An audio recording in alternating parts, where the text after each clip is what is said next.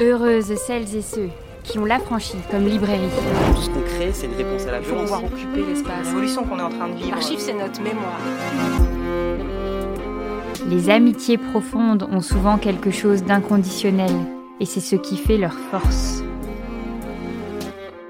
Pour ce nouvel épisode de l'Affranchi Podcast, nous recevons Camille Toffoli, à l'occasion de la publication de son ouvrage S'engager en amitié dans la collection Radar des éditions Éco-Société.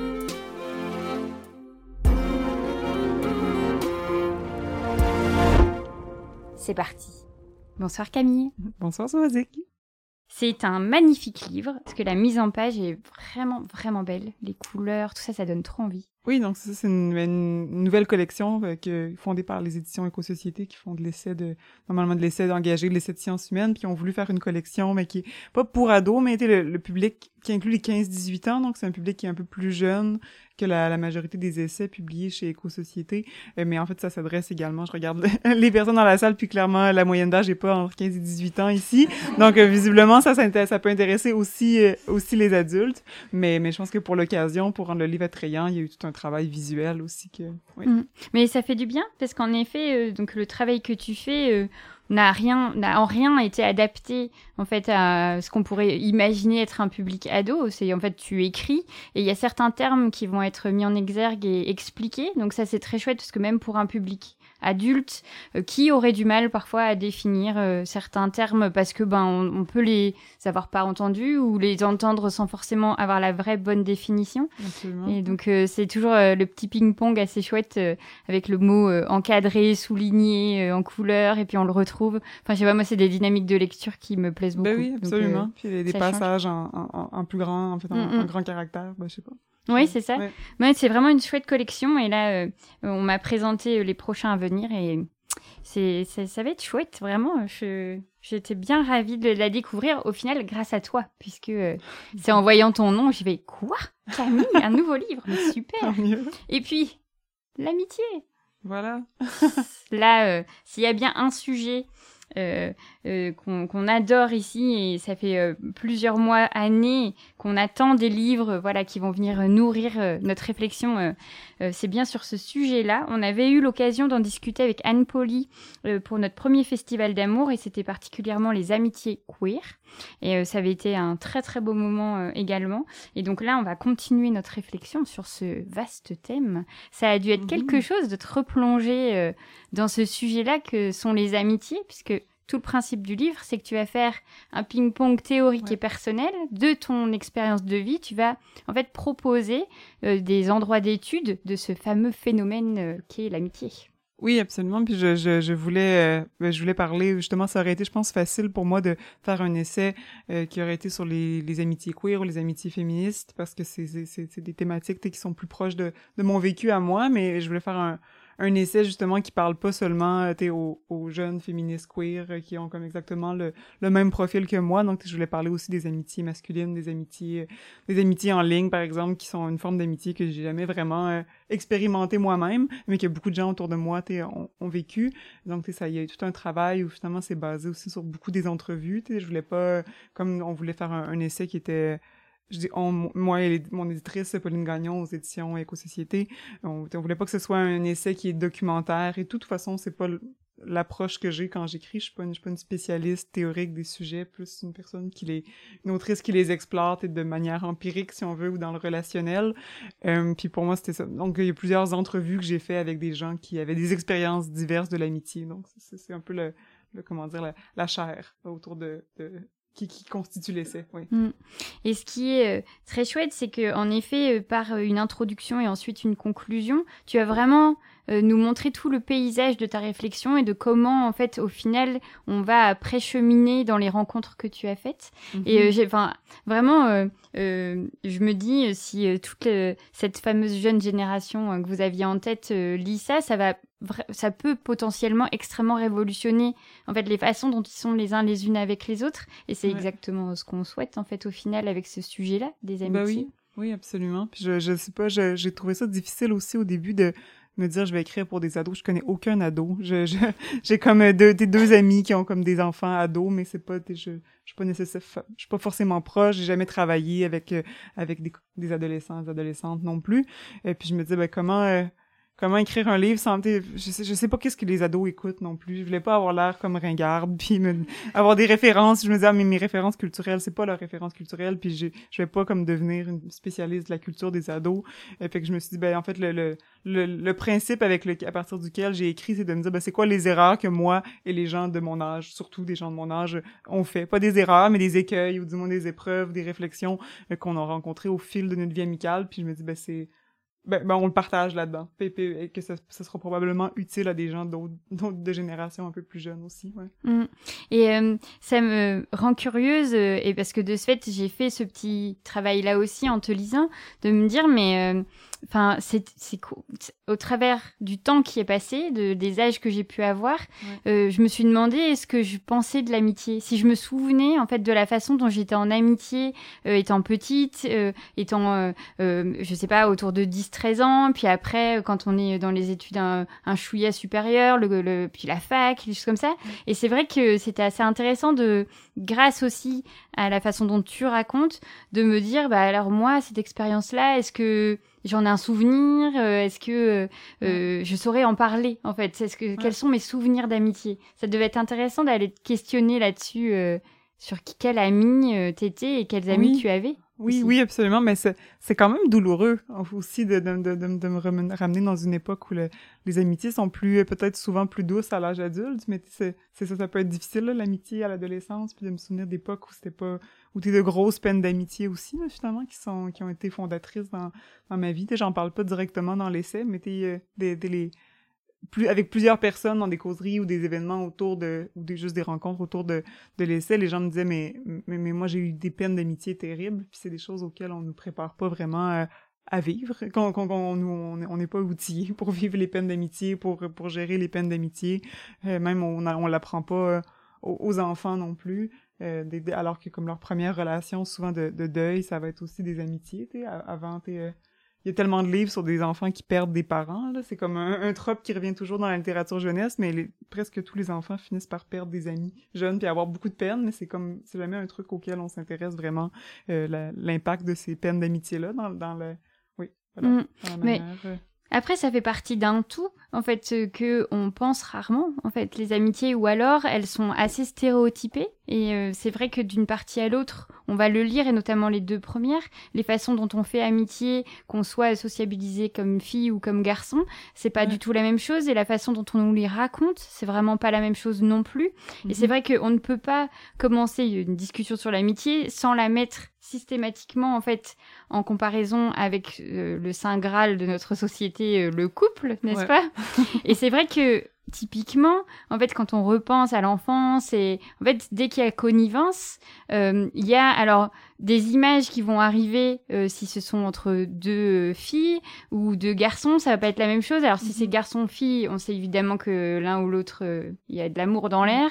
Enfin voilà, il y a quelque chose tout de suite de très systématique, mais je me dis, on nous prépare pas, comme tu disais, aux peines d'amitié, mais juste pas même pas aux amitiés en général. En fait, mhm. on n'a pas des grandes discussions sur comment être des bons amis, par exemple. Non, ah non, absolument, c'est pas un truc qui est qui alors qu'il y a tellement de livres de, de, de psychopop et de pas juste de psychopop, de psychologie aussi euh, euh, scientifique, justement sur le sur le sur sur, le, sur les relations de couple, sur les relations parents-enfants. C'est des choses qui ont été extrêmement euh, théorisées euh, à différents niveaux, justement. Mais les peines d'amitié, ben pas les pas les peines d'amitié, mais les les les, les relations amicales, euh, pas pas pas tant que ça.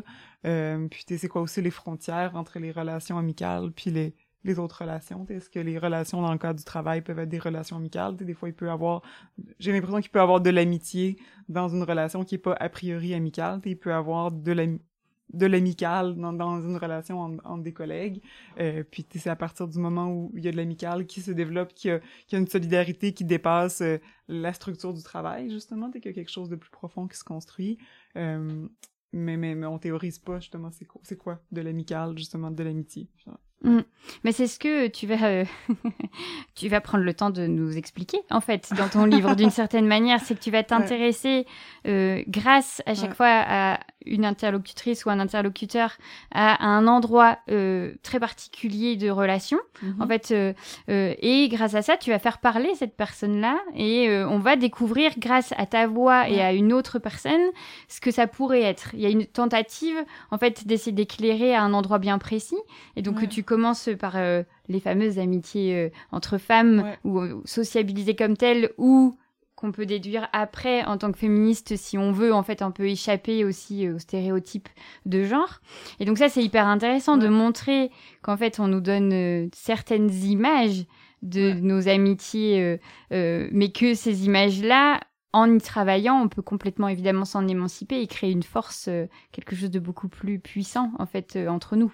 Oui, oui, absolument. De, de, de, se défaire des stéréotypes, de se défaire aussi de la, la culture de la compétition. Tu en fait, euh, parce que je parle justement du, dans un chapitre tout sur les amitiés entre filles, où je dis, mais je parle du... J'essaie de déconstruire, euh, puis, puis, je dis j'essaie, mais c'est... Je parle aussi de, de, de, textes de théoriciennes qui ont déconstruit l'idée comme quoi les filles sont, sont des mauvaises amies, justement, sont tout le temps... C'est un, un truc qui revient tout le temps dans la culture populaire, puis même dans, dans ce que les, les les parents vont dire, ou, pas juste les parents, mais c'est un, un truc qui est très courant là, dans, dans, dans l'imaginaire collectif, là, que les, les filles sont jalouses les unes des autres, qui sont pas, qui sont, se regardent, qui se jugent, qui se comparent toujours.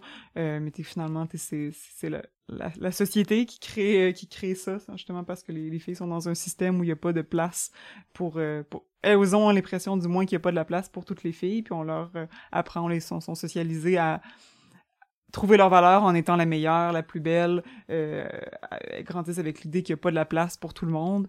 Donc, quand on a cette idée-là, ben, ben on, on n'est pas, on, peut pas être complètement sympa puis complètement empathique puis complètement euh, dans la solidarité quand on sent que notre solidarité envers quelqu'un peut faire que nous on n'aura pas cette place-là justement. Euh, mais bon, tout ça pour dire que la manière de, de sortir de ça, c'est de, de sortir de ce système de il y a quelque chose qui est très radical aussi là. Ça peut paraître simple de se dire on va être amis entre femmes avoir des vraies amitiés une vraie solidarité euh, une solidarité qui est pas juste de la discussion de à la sortie des toilettes là. Je veux dire c'est pas quelque chose qui, qui va au-delà de ça. Euh, ben c'est aussi refuser quand même tout un système de compétition puis de, de hiérarchie. Euh, puis je pense que ça peut s'appliquer aussi. À des amitiés dans le cadre cette, cette logique là peut appliqué à des amitiés dans le cadre, par exemple, du travail, des, milieux de travail qui sont très compétitifs. Et moi, j'ai jamais travaillé dans, un milieu comme ça, mais on voit des témoignages, j'entends souvent des témoignages de gens qui disent, ben, justement, on est dans un milieu ou dans le milieu universitaire, par exemple, ça peut arriver, c'est très compétitif, puis les gens, oui, vont se lier d'amitié, mais vont s'aider, mais veulent quand même être le meilleur. Puis à partir du moment, tu comment est-ce qu'on fait amitié dans comment est-ce qu'on construit des amitiés qui sont des, des vraies solidarités dans ces contextes-là. Je pense que ça, demande toujours de prendre un pas de recul par rapport au, système de compétition dans lequel on, vit. Mm. Oui, et, c'est dans cette partie-là que tu as introduit le terme euh, de sororité. Et c'est vrai que c'est intéressant, en fait, de se dire euh, que euh, oui, Enfin, on peut aussi détacher certaines relations du terme d'amitié, qui est parfois très intime et personnel, et aller vers la sororité. Euh, donc là, évidemment, euh, tu as parlé de Chloé Delhomme à ce moment-là, mais de se dire, mais en fait, euh, la sororité n'est pas forcément qu'on soit des amis dans le sens où on a une mhm. certaine forme d'amour entre nous, mais pour autant, on a cet endroit de vigilance. Donc ça, tu t'en parleras dans un, un, chapitre un peu plus loin, mais de vigilance, de d'être attentionné, d'être plutôt dans une sorte de bienveillance, mais qui, qui, qui n'a rien en fait de surfait. C'est juste en effet de contrer mhm. exactement ça, ce, ce, rapport de compétition euh, et de d'agressivité qu'on peut essayer de nous. C'est mieux qu'on se batte les unes avec les autres que plutôt qu'on aille euh, euh, se battre contre le patriarcat en fait. Je pense qu'il y a vraiment quelque chose de l'ordre de, de, ça au final. Bah oui, clairement, ouais. Le, le... c'est quand même une distinction entre l'amitié entre femmes et la sororité qui est, qui est importante à faire aussi. Là. La sororité, c'est pas d'être copine nécessairement avec les autres filles. On peut sentir, c'est une forme de solidarité politique en mm. fait.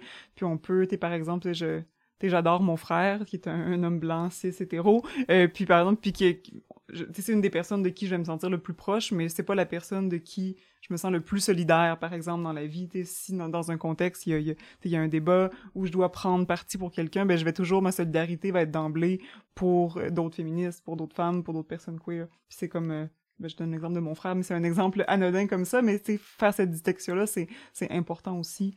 Euh, puis, je pense qu'il y a comme une éducation aussi qui peut se faire à travers ça. Si par exemple, euh, je sais pas, il y a un débat, puis je, je prends pas le parti de mon frère dans le débat parce que je dis, mais je pense que t'es es un peu biaisé par tes privilèges, donc euh, t'es la personne que j'aime le plus, mais je, je, je suis d'accord avec telle personne dans, dans, dans, tel débat, puis si j'ai à favoriser quelqu'un ou à prendre un parti, ça ne sera pas le tien, ben ça, comment dire, appliquer cette logique-là dans, dans, dans, dans la vie de tous les jours, ben ça fait aussi, c'est aussi une, une, comment dire, un, apprentissage de se rendre compte que des fois, la solidarité sera pas envers nous, euh, même quand c'est des amis. Je sais pas si c'est clair la manière dont mm-hmm. je l'exprime, donc c'est un peu un travail de réflexion, de dissocier un peu, euh, comment dire, le, copinage, la solidarité. Je pense que c'est important collectivement. Oui, oui, et puis ça, ça fait des ponts avec euh, d'autres choses que tu vas expliquer plus loin dans ton livre, mais de se dire qu'en fait, on n'a tellement pas on n'a tellement pas été euh, amené à réfléchir ces sujets-là et on nous a pas transmis dès le début les bonnes façons de faire entre nous qu'en fait tout ce qui est de l'ordre de l'opposition, du conflit, euh, de, enfin tout de suite on vit ça comme des sortes de séparation des violences mm-hmm. alors que ben, on n'est pas obligé d'être d'accord. On n'est pas obligé de toujours vouloir faire les mêmes choses, de toujours être dans le même tempo, en fait. Et ça, tout de suite, ben là, c'est un peu ce que tu dis, c'est que on, on, devrait développer, en fait, le sens de la discussion et de savoir accepter qu'on est deux personnes différentes, euh, que ce soit en amitié ou en famille ou en couple mm-hmm. ou tout ce que, tous les formats possibles et imaginables de relations. Mais ça, cet endroit-là du conflit, et euh, évidemment, je ne peux pas ne pas citer Sarah Schulman sur le conflit n'est pas une agression. Mais euh, je veux dire, là, c'est un endroit hyper important hein, dans l'amitié, je trouve, euh, cette notion-là.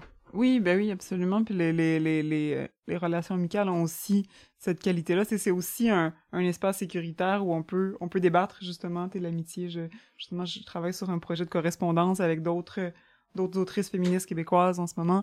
Et puis, justement, dans les derniers, nos derniers échanges, je, je contredisais beaucoup ce que d'autres disaient ou j'essayais de, d'amener les comment dire les, les, angles morts du propos d'autres personnes qui sont pas nécessairement des amis proches mais des gens de qui justement je suis dans un rapport de solidarité politique. Puis puis, j'en venais à la conclusion que c'est aussi pour ça que ces espaces là c'est pas pour l'amitié c'est pas juste pour prendre soin des autres. C'est c'est pas un, un, espace où on peut se confronter aussi mais de manière sécuritaire où on, on risque pas notre intégrité justement puis on grandit collectivement puis on se construit aussi euh, intellectuellement, politiquement à travers ces relations-là. Mm. Mais c'est super intéressant de et c'est ça rejoint euh, euh, évidemment cette idée que les amitiés sont politiques. En fait, c'est mm-hmm. que notre impact sur la société quand on fait amitié, euh, il est bien particulier, assez singulier, et de se dire que dans des systèmes peut-être de micro-sociétés qui que sont peut-être nos communauté d'amis, on puisse euh, essayer de changer la façon dont on est les uns les unes avec les autres. C'est vraiment un endroit, euh, je sens qu'on a une révolution là possible, juste euh, autour de nous, quoi. C'est génial. Oui. Il y a un système que euh, tu vas euh, explorer euh, dans ton livre qui peut faire sens avec ça, c'est la colocation. Et j'ai mhm. trouvé ça génial de lire là-dessus, puisque étant moi-même en colocation et donc pouvant me, voilà, me dire, ah oui, est-ce qu'on fait système différent? Est-ce qu'on a des façons d'être en colocation mhm. différentes? Et, j'ai trouvé cette partie vraiment super enrichissante parce qu'en effet, encore une fois, on nous transmet pas les façons de faire collectif, en fait. Mm-hmm. Ouais, ben c'est pas... Euh, mais quand... Euh, un peu le, Comment dire? Je, pense que je l'énonce pas comme ça dans l'essai, mais euh, comme quoi l'amitié, c'est pas... J'ai quand même l'impression que l'amitié, c'est des relations qui sont peu considérées parce que c'est pas des, des relations qui, qui nourrissent le capitalisme, si on veut. Puis justement, le, le mode de vie très individualiste de la famille, t'es mono mononucléaire, c'est pas ça qu'on dit, non? Nucléaire. monogame nucléaire, voilà. Moi, ça peut être mononucléaire aussi. mais quand, en fait, que ce, ce système-là où on est vraiment dans le chacun pour soi, puis le, le, le, mon Dieu, le, dire, l'éloge de cette bulle-là, t'es comme un idéal, euh, ben t'es justement serre sert l'économie capitaliste parce que parce que tout le monde veut sa maison, veut son terrain, euh, puis ben de, de, de on nous apprend pas à sortir vraiment de ces modèles-là. Puis je pense que implicitement pour beaucoup de gens, euh, vivre en colocation, passer euh, passer comme 30, 30, la, trentaine, passer la trentaine, justement, mais c'est un peu vu comme une forme de, une forme d'échec, d'une certaine manière. On le dira pas comme ça, mais c'est c'est temporaire, ou c'est des gens euh, qui euh, on se dit ah ben c'est parce que les gens ont pas les moyens de vivre seuls c'est parce qu'ils sont pas en couple c'est un peu comme la, la, la deux c'est souvent vu comme la deuxième option l'option moins enviable vers laquelle on se tourne parce qu'on n'a pas les sous pour habiter seul euh, comme si habiter seul c'était plus enviable qu'habiter avec des amis en fait puis c'est triste de penser que c'est une idée qui est qui, qui, est véhiculé en fait. Je crois que tu, tu vas euh, parler à ce moment-là avec une personne qui a pu vivre avec vraiment beaucoup de monde. Oui. qui a pu faire du, de la coloc à 2 à de la coloc à 13. Ouais. Et euh, alors 13, euh, je crois que je n'ai pas du tout le bon signe astrologique pour ça. Je, je me suis déjà dit sueur froide, quoi, comment on gère 13 personnes. Mais bon, parce que encore une fois, à faire collectif, en fait, à 2, à 3 ou à 13, c'est pas du tout les mêmes réflexions. Et là, je trouvais ça hyper intéressant de voir qu'ils avaient ritualisé des repas, des façons d'être ensemble euh, à un moment donné qu'il fallait même si euh, elles vivaient en fait euh, leur vie évidemment parce qu'en colocation c'est aussi ça mhm. il y a une certaine euh, indépendance hein, quand même il y avait quand même des temps privilégiés pour discuter et notamment des choses qui ne fonctionnaient peut-être pas en fait dans et ça enfin c'est plein de choses qui sont hyper bonnes à prendre Ouais, parce que ça aussi, ben, aussi c'est des choses qu'on nous a, nous apprend pas, en fait, justement. T'es, le nombre de personnes t'es qui, en, en vieillissant, t'es fin vingtaine ou dans la trentaine, ben, dès qu'ils ont assez de sous, ben, il y, a, toujours des problèmes dans les colocations. Puis surtout dans les colocations nombreuses, il y a plein de problèmes de, de, de, de, ménage et tout. Moi non plus, j'habiterai pas à 13. Puis j'ai, j'ai aimé habiter à quelques personnes. J'habite plus, plus en colocation. Euh, mais, mais, mais justement, t'es souvent, c'est comme si la solution euh, qui va de soi, c'est, ah ben oui, je pense que j'en suis rendu au, au moment où je dois habiter seule, mm. alors que les personnes, que la personne que j'ai interviewée, puis les personnes avec qui cette, personne a habité, ont décidé de prendre le problème autrement, puis de se dire, ben, en fait, comment, quel moyen on peut se donner pour que ce soit viable, même qu'on puisse vieillir dans ces espaces de vie-là, et puis des gens qui voulaient plus justement que la colocation, ce soit un espace un peu bordélique où on a juste des, des conflits sur qui a fait sa vaisselle et tout, mais qui se disaient, mais on va mettre des règles très très strict. Fait comme ça, l'espace qu'on a, ben, va correspondre aux normes de, de propreté, puis de rangement, puis d'ordre, puis de, de, calme aussi qu'on qu'on souhaite, en fait. Ouais. Mm. Ça peut avoir l'air rigide en même temps. Je pense, je trouve que la volonté, justement, de, de, de de, de, de, créer d'autres manières de faire qui vont pas de soi parce qu'on ne les apprend pas, mais sont intéressantes. Ouais. Mm. Oui, et puis as cette, euh, euh, tu dis euh, dans cette partie-là que on a une tendance en fait à penser que les choses vont bien se passer naturellement, alors qu'en fait, enfin, il faut qu'on apprenne. Je te cite hein, là. je vais pas faire comme si je te re... je redisais tes propos. il faut apprendre à exprimer notre mécontentement de manière constructive et à recevoir les critiques. Mhm. Ça, c'est vraiment des... Mais j'ai l'impression que, de toute façon, c'est des choses qui vont constamment, en fait, mhm. revenir quel que soit ton chapitre. C'est que il faut réussir, en fait, à, aller vers euh, l'altérité, en fait. Aller vers une personne qui n'est pas toi, ni ta continuité, ou semblant de continuité dans le discours amoureux, par exemple. Mhm. Mais en tout cas, euh, on revient à cet endroit-là. Oui, oui, je pense que c'est un truc qui est récurrent dans l'amitié parce qu'il n'y a pas de, pas de modèle amical qui est salvateur, que, que personne n'a trouvé, puis dont, dont, dont, on, va, on, va, on va découvrir l'existence, en fait. C'est quelque chose qui, qui se construit, puis qui est...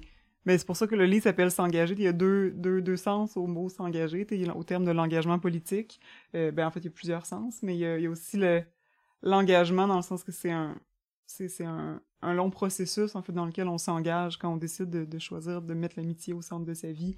Euh, je pense que c'est quelque chose qui va pas de qui va pas de soi puis qui, qui nous laisse dont on ressort pas indemne non plus dans le sens qu'on n'est pas il y a pas que il y a aussi des moments, toujours des moments difficiles, des moments où justement l'adversité, on, on s'y confronte. Ouais. Mmh.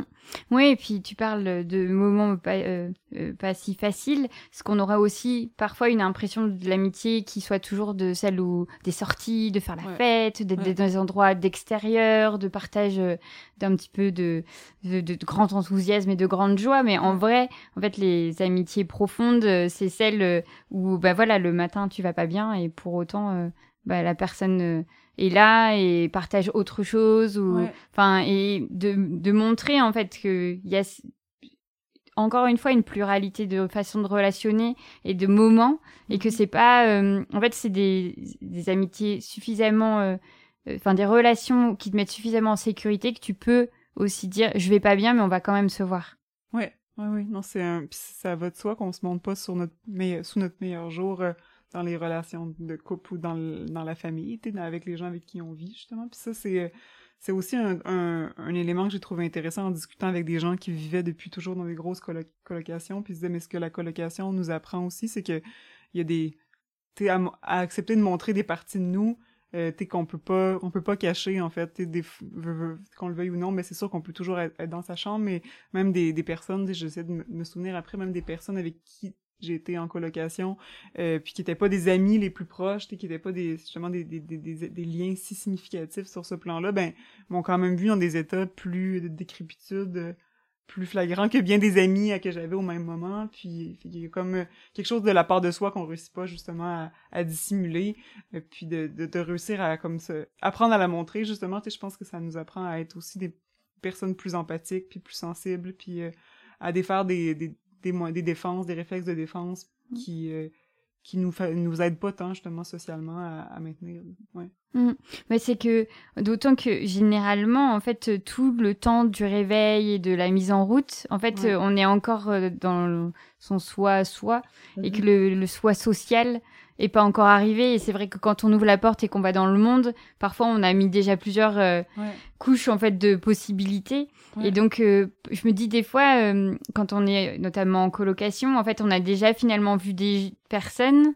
Et peut-être que cette envie de se cacher ou de d'aller ailleurs euh, pourrait s'atténuer à force. En fait, dans les grosses colocs, euh, si t'as déjà vu 10 personnes en te levant, peut-être que t'es plus facilement toi, ou en tout cas celle que tu veux être ce jour-là, sans forcément en fait euh, te mettre dans d'autres identités en fait. Même si c'est ok en fait de se transformer d'une journée à l'autre et pas et c'est ça va être le, le sujet de la suite euh, aussi avec les amitiés en ligne.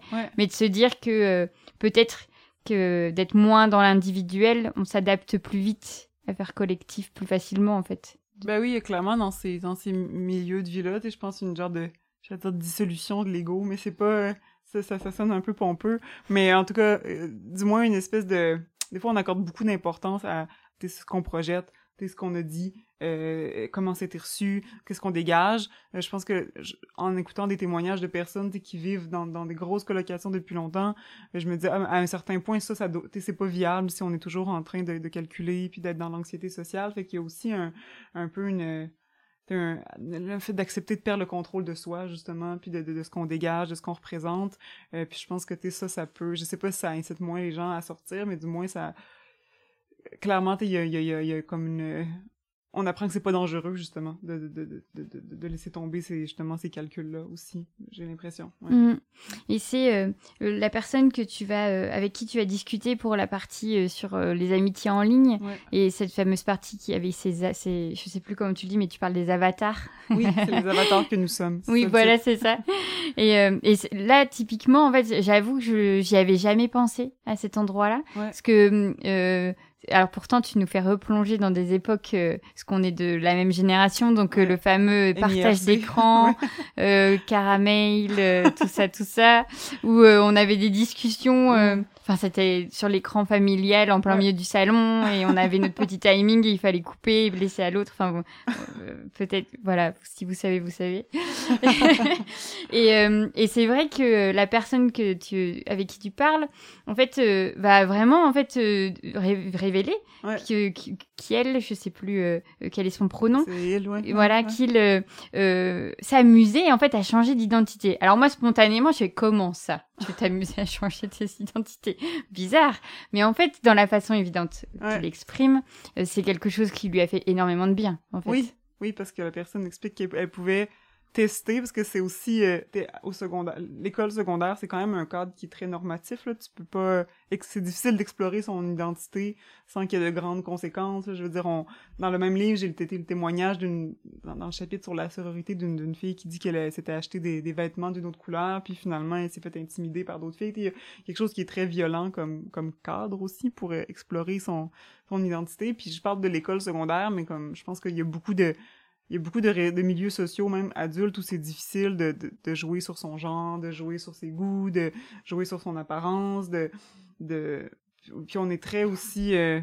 Il y a peu de choses qu'on choisit, en fait, quand on est... Souvent, je me rends compte, quand on est adolescent ou adolescente, on, choisit comme euh, des cours à option à l'école, euh, vaguement ce qu'on met le matin, mais pas nécessairement toujours. On décide rarement ce qu'on mange, à quelle heure on mange. Il y a quelque chose qui est aussi puis, puis, puis de, de, pouvoir explorer ce, qu'on voudrait être, ben, il peut y avoir quelque chose de, de, de justement de formateur, on peut voir que cette version-là nous-mêmes on l'aime pas, euh, qu'on c'est ce que la personne qui j'ai interviewé expérimente justement, que finalement a eu accès à des euh, à développer son identité d'une manière qu'il qu l'aurait pas fait euh, s'il y avait en fait tous les personnages qui qui, a pu s'inventer il avait essayé de les jouer dans la vie courante ça aurait mm. pas tenu la route ouais. oui et puis c'est super touchant parce que à un moment donné en fait il va donner rendez-vous en fait à des personnes de l'ordinateur et ils vont se rencontrer et on va comprendre en fait qu'il y a tout un process de laisser aller aussi et qu'au début il va plutôt essayer de reproduire le personnage fictif en fait qu'il avait mhm. essayé d'être en ligne pour au final avec le temps réussir en fait à amoindrir cette période là juste voire même ne plus devoir la vivre être réellement lui-même même s'il était différent d'une rencontre à l'autre ça, c'est hyper touchant. Euh, oui. D'avoir ce moment-là. Mm. euh, en fait, c'est ce que je, retiens aussi de cet entretien-là, c'est que c'est être soi-même, c'est quelque chose de très subjectif aussi. Puis je, je pense qu'il y a beaucoup de contextes euh, sociaux dans lesquels on n'est absolument pas nous-mêmes, mais on, on, on fait semblant d'être quelqu'un d'autre, on fait semblant d'aimer des choses qu'on n'aime pas, mais on le fait, mais c'est vu que c'est en personne, c'est comme si c'est bien vu, mais si c'est en ligne puis qu'on s'invente un faux nom puis qu'on change notre âge, ben là c'est comme ça devient un peu du mensonge, mais alors qu'on peut aussi et puis la personne, justement, dit qu'il a révélé des parties de lui, il parlait de sa bisexualité, de, choses dont il parlait pas dans, la vie, mais c'est aussi des choses qui étaient lui. Mais c'est pas parce que c'est avec un pseudonyme ou avec un que, ces choses-là sont pas vraies, en fait. Même si c'est une fausse photo qui est utilisée comme photo de profil, ben reste que ce qu'on dit, il y a une vérité aussi. Ouais. Euh, je voudrais pas faire comme si j'ai évincé toute une partie de ton livre, on, y revient, sur les amitiés masculines. Parce que même si tout de suite, voilà, les femmes, les, entre nous, tout ça, ça m'intéresse. Mais en fait, de parler des amitiés masculines, c'est encore un endroit euh, qui va, qui fait beaucoup sens en fait dans aussi les problématiques de mm-hmm. société, euh, mais qui ont apporte en fait beaucoup de choses euh, hyper touchantes également. Et tu parlais tout à l'heure euh, euh, de, de ton frère, de et cette notion-là en fait de fraternité en, comme des frères. En fait, on le lit dans le groupe. la personne que tu interviews, en fait, elle fait partie d'un groupe. ouais, bah, c'est trois, trois jeunes garçons qui sont dans un groupe qui s'appelle Le Bout du Monde, qui est un groupe qui a été, c'est des jeunes afro-descendants qui vivent, ils viennent de Montréal. Puis le groupe a été fondé quand les enfants étaient jeunes par par, par Ricardo, un L'amour, un militant euh, qui, euh, lui, est, travailleur social, puis était très préoccupé par le comment dire, la violence. Euh, il voyait beaucoup de jeunes avec qui il avait grandi. Il a grandi dans Saint-Michel, qui est un, quartier essentiellement haïtien, qui, surtout à l'époque à Montréal, puis beaucoup de jeunes qui avec qui avait grandi, qui voyait qu'il se retrouvait en prison parce qu'il était dans des, des gangs de rue, mais il disait mais comment est-ce qu'on peut construire des amitiés entre garçons qui euh, qui qui où on devient pas justement on tombe pas dans un dans un groupe criminel où on reproduit pas de la violence. Euh, puis lui ben justement sa mère travaillait dans un un, service de garde, puis il voyait des garçons qui étaient un peu un peu seuls, un peu laissés à eux-mêmes aussi des fois après l'école et tout, puis il a décidé de faire un groupe avec ces garçons-là, puis leur faire faire des activités euh, qu'ils n'auraient jamais fait, donc t'es allé marcher en nature, mais c'est des choses que de par leur milieu socio-économique, ces garçons-là faisaient pas. Euh, puis juste s'asseoir pour discuter, ils se rendaient compte qu'ils vieillissaient. Puis là, les jeunes avaient... Au début, ils avaient comme 6-7 ans, mais finalement, à la fin, il y avait comme des ados. Aujourd'hui, ils sont adultes, des jeunes adultes, ces garçons-là.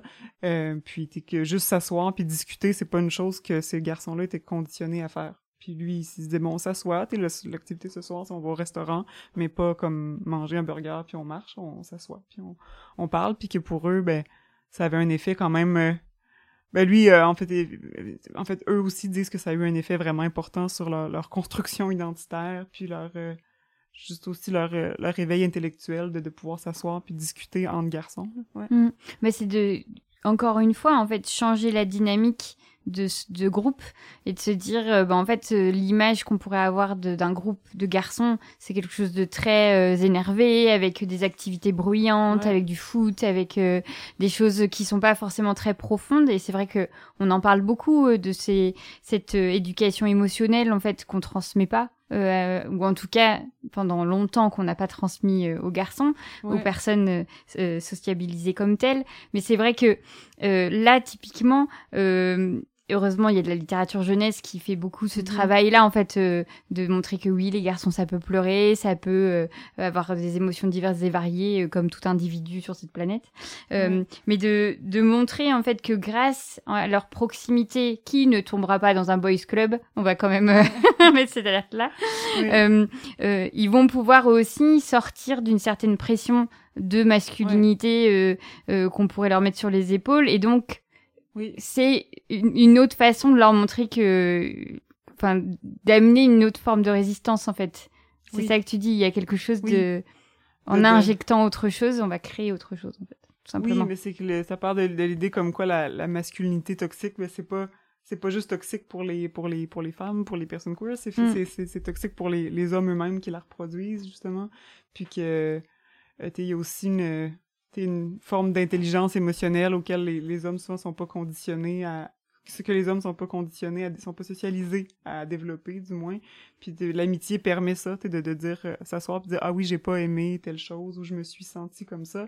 Puis dans justement le collectif Bout du Monde, c'est ce que les garçons essayaient de faire entre eux, de parler de leurs sentis comme jeunes garçons noirs dans tel contexte. Où euh, faisaient des voyages d'une journée, allaient à tel endroit, puis t'es comment ils se sentaient observés, comment ils se sentaient. C'est des choses, t'es- quand, quand on- justement on, nous invite pas à le faire, on le fera, on le fera pas naturellement. Puis je pense qu'il y a beaucoup de peut-être traditionnellement plus d'amitié entre filles ou ça ah oui j'ai pas aimé ça je me suis sentie triste ben ça va être ça va être dit de manière plus spontanée mais t'es juste je pense qu'il y a quand même beaucoup de d'hommes qui vieillissent en, en commençant jamais une phrase par ah oui ça m'a fait de la peine ou ah j'ai pas aimé en tout cas juste prononcer ces mots là c'est pas c'est pas anodin pour pour tout le monde puis ça justement de se placer euh, c'est qu'on peut pas on peut pas se quand on montre sa vulnérabilité dans des relations comme ça aussi on peut pas euh, il y a une limite après à ce qu'on peut reproduire comme toxicité, je pense, du moins, où ça permet de remettre en doute certains privilèges ou d'avoir une meilleure com- compréhension aussi, c'est quoi la place qu'on a dans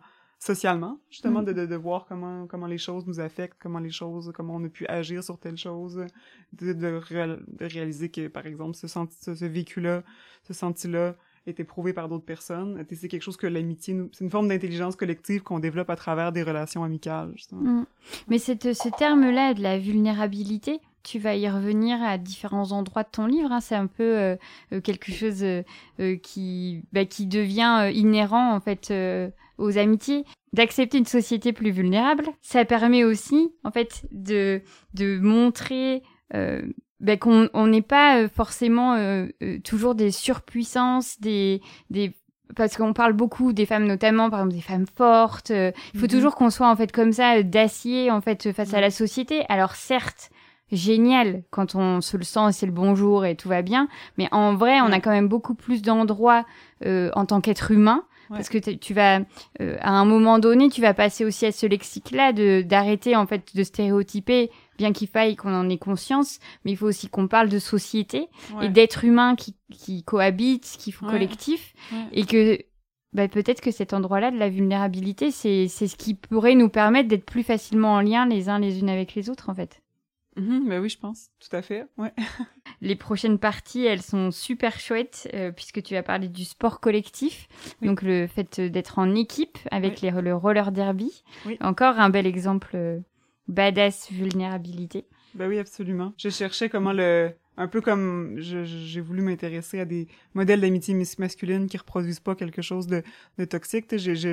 en réfléchissant au modèle de l'équipe sportive, qui est un peu la, une des premières formes de collectif que beaucoup d'adolescents aussi euh, d'ados expérimentent, dans le sens qu'à part l'école puis la famille, eh ben, ça peut être très toxique, une, relation d'équipe sportive. Il y a beaucoup d'exemples de, tu sais, qui font les médias, entre autres, de, masculinité toxique dans le sport. Mais ça peut être aussi, cette équipe-là, cette solidarité-là peut aussi amener les gens plus loin. Puis je pense que le roller derby, la culture du roller derby, ben, c'est un, milieu où justement cette, cette tension-là a été réfléchie puis au- auquel les joueuses ont trouvé des solutions. Oui, elle est hyper enthousiasmante et en plus, euh, enfin, on a euh, deux grandes équipes ici à Lille euh, et sa Ah région, donc on peut carrément faire des, essais, s'enrôler, ouais, c'est ça. Tu as une partie que, alors c'est rigolo, à chaque fois j'ai la musique d'amour, gloire et beauté dans la tête, excuse-moi, c'est comme ça. Amitié, amour, désir. Ouais. Je me voyais dire amitié, amour, désir. mais non, mais elle est un petit peu surprenante, mais c'est vrai que parce que en fait, quand on suit tout ton raisonnement depuis le début, euh, euh, où tu nous situes bien le fait que l'amitié soit totalement toujours considérée comme en dessous du couple, etc. À un moment donné aussi de se faire, de se confronter en fait à cette réalité-là, du amour, amitié, comme si c'était euh, deux endroits complètement séparés et qu'il ne fallait surtout pas fusionner, en tout cas en dehors de, de l'hétéronormativité, on va dire. Mais là, tu nous, nous, emmènes sur un territoire euh, qui, qui, peut être euh, assez intéressant en fait euh, pour beaucoup d'amitiés, notamment entre femmes, ou d'aller à cet endroit en fait, de dire ben on peut être tellement en amitié qu'un certain désir aussi arrive et que ça ne ça ne peut ne pas vouloir dire être en couple. Oui, mais qu'on peut décloisonner l'idée de le désir c'est l'amour, puis l'amitié c'est nécessairement platonique. Je pense que dans les les milieux euh, queer LGBTQ, ça, ça, fait, ça fait longtemps en fait que cette que cette frontière-là est davantage euh, remise en doute. Euh, je pense que dans les milieux hétéros, moins. Puis je pense que c'est pas c'est pas quelque chose qui est propre à la queerness de pouvoir jouer entre l'amitié, l'amour, le désir non plus. c'est drôle quand j'ai commencé à écrire le livre, je me questionnais ah oui c'est c'est pour les ados, t'es, ce qu'il faut qu'il y ait des tabous et tout? Puis mon, mon éditrice me dit ah ben tu peux tu parles pas de drogue parce que là, avec les ventes aux écoles, on va avoir des problèmes, mais tu peux parler de sexe autant que tu veux. Puis là, je dis, OK, c'est bon. Puis elle dit ça, ça, ça va, les ados, ils sont, sont là-dedans, là, la sexualité positive, c'est bon. Je dis, OK, merci. puis finalement, je me suis mis à raconter euh, spontanément, puis c'est un des premiers chapitres que j'ai écrit euh, parce que parce que ça, ça m'est venu. J'avais envie de l'écrire, puis je raconte une histoire de d'amitié désirante que j'ai eue avec une amie euh, quand j'étais adolescente. Puis je pense que je pense que c'est la chose la plus intime que j'ai jamais écrite dans dans un livre, dans un article ou où que ce soit. Euh, puis je pense que le fait de l'écrire pour euh, pour un public d'ados, ça me ça me donnait comme une je sais pas comment dire, j'avais j'avais envie de de, de de, je trouvais que c'était un geste qui était significatif pour moi d'ouvrir cette part d'intimité là pour créer un vrai dialogue avec des personnes plus jeunes. Puis un peu euh, je pense que j'ai aussi écrit un peu le, le, le, le chapitre qu'une personne que j'aurais voulu lire à 14 15 ans à l'époque de cette histoire d'amour d'amitié désirante ouais. Voilà mais ce truc de l'amitié désirante, c'est joli comme façon de dire. Oui, c'est vrai, ça, ça, ça... Faut inviter, ça, marche quand même. Mais ça marche, mais oui. Amour platonique, amitié désirante, tout est possible. Les deux peuvent exister en même temps. Euh, le, ta conclusion, euh, c'est l'endroit où tu vas être euh, vraiment, tu, tu, vas faire ton projet de société. Et cette conclusion a un titre, inutilité nécessaire. Alors sur le moment, inutilité on se dit, bah, il y a quand même beaucoup d'utilité et on vient de dire qu'on vient de passer un petit temps à en parler. Mais en fait, l'endroit euh, euh, que tu veux mettre en avant, tu en as déjà un tout petit peu parlé, c'est carrément euh, un gros changement de société. Ouais, ben, je pense que t'es justement j'essayais de me replonger en écrivant le livre dans mes amitiés d'adolescence justement, puis je me disais mais qu'est-ce qui fait qu'est-ce qu'est-ce qui a changé dans, dans versus les amitiés qu'on a aujourd'hui? Puis ben oui, on a on a moins de temps, mais je pense que c'est pas juste qu'on a moins de temps, c'est qu'il y a aussi un truc de où on essaie de performer souvent l'amitié, on va caser nos rencontres amicales entre bon, une réunion, un truc, un 5 à 7 après le travail, on fait ça, on va se voir, puis finalement on est toujours on passe notre temps à essayer de trouver des moments, puis après presque faire des doodles pour euh, des, sondages là, pour pour trouver des moments, euh, comme si c'était une réunion pour le boulot finalement. Puis euh, puis quand on se voit, ben bon là mes amis viennent, je vais faire le ménage, je vais faire un bon souper, puis on veut toujours. Mais alors que quand on est en tout cas, je pense que pour la plupart des gens, quand on était ado, euh, on, se voyait. Puis c'était ça. est-ce qu'on se voit? je me souviens d'avoir appelé mes amis puis dire est-ce qu'on se voit? Puis on faisait vraiment pas grand-chose. On, on écoutait la musique, puis on, euh, on parlait, mais on n'avait pas grand-chose à se dire finalement, parce qu'on se voyait tout le temps, puis on faisait les mêmes choses. Puis, mais on réussit à parler quand même, je sais pas comment. Mais puis, puis je me disais, ben là-dedans aussi, il y a quelque chose qui est... Euh, parce que ce qui était le plus important, c'est le lien, puis je pense que c'est ça qui est... c'est ça qui, qui peut facilement se perdre, c'est que finalement, ce qui devient le plus important, c'est comme si on veut performer des moments, et puis ça, ça s'inscrit dans un, dans un continuum où on performe toutes sortes de choses euh, dans la vie, ou comme... Euh, puis aussi à travers ça, je pense que quand, quand je me demandais qu'est-ce qui se perd, comme il y avait des grandes beaucoup d'intimité avec ces amis-là que j'appelais qu'on s'appelait tous les soirs après avoir passé la journée ensemble. On se parlait 15-20 minutes des fois vraiment plus longtemps aussi. Puis il y avait il y avait comme une, espèce d'intimité qui se créait à travers la répétition à travers le quotidien. Euh, puis tu je pense que aussi le cette idée-là de performance ben euh, peut effacer vite l'intimité parce que quand on est dans la performance, on n'est pas dans la vulnérabilité, on est dans le contrôle de soi, donc on n'est on pas dans l'intimité. C'est ça aussi l'intimité, puis les gens vont accepter souvent de le vivre, euh, de le vivre en couple, d'être dans, dans cette intimité là où on est un peu, euh, on est dans le meilleur et le pire de soi, puis euh, mais dans dans l'amitié c'est comme si c'est pas souvent ça devient pas possible, fait qu'il y a comme une forme de, de une forme d'intimité qui souvent se perd, puis je dis ça, mais comme si c'était un absolu, mais il y a beaucoup de gens qui, adultes, réussissent à le cultiver, euh, mais ça va pas de soi, en fait, je pense que t'es de... c'est ça. Mm. Oui, puis de prioriser, en fait, euh, ces endroits-là, à ne rien faire, et juste à, être ensemble et à apprendre à se connaître. C'est un, passage euh, que tu dis, que tu écris également. C'est aussi une façon de contrer le grand capital. Oui, mais en tout cas... Tu vois une, une après-midi, un après-midi à rien faire à la fois. On peut. C'est contre-capitaliste au possible. Hein. Voilà. on ne fait rien. Bah oui, on ne fait rien. Donc, euh, je te dis, tu as un projet politique. Euh, moi, je, je, vote pour toi. Ah, mais génial. Merci pour ta lecture généreuse. Mon cœur est avec tes amitiés. Merci beaucoup, Camille. Merci à toi. Alors, heureuse vous venez d'écouter un nouvel épisode de l'Affranchi Podcast en compagnie de Camille Toffoli à l'occasion de la publication de son ouvrage S'engager en amitié dans la collection Radar des éditions Éco-Société. L'Affranchi Podcast, c'est Soazic Courbet à la conversation, Pierre-Antoine Naline à l'habillage sonore et Léa Le Faucon pour l'univers graphique.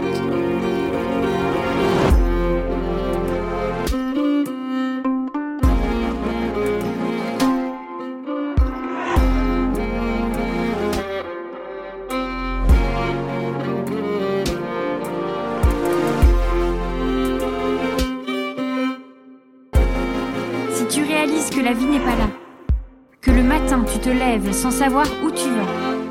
Résiste. Prouve que tu existes. Avec la franchise podcast.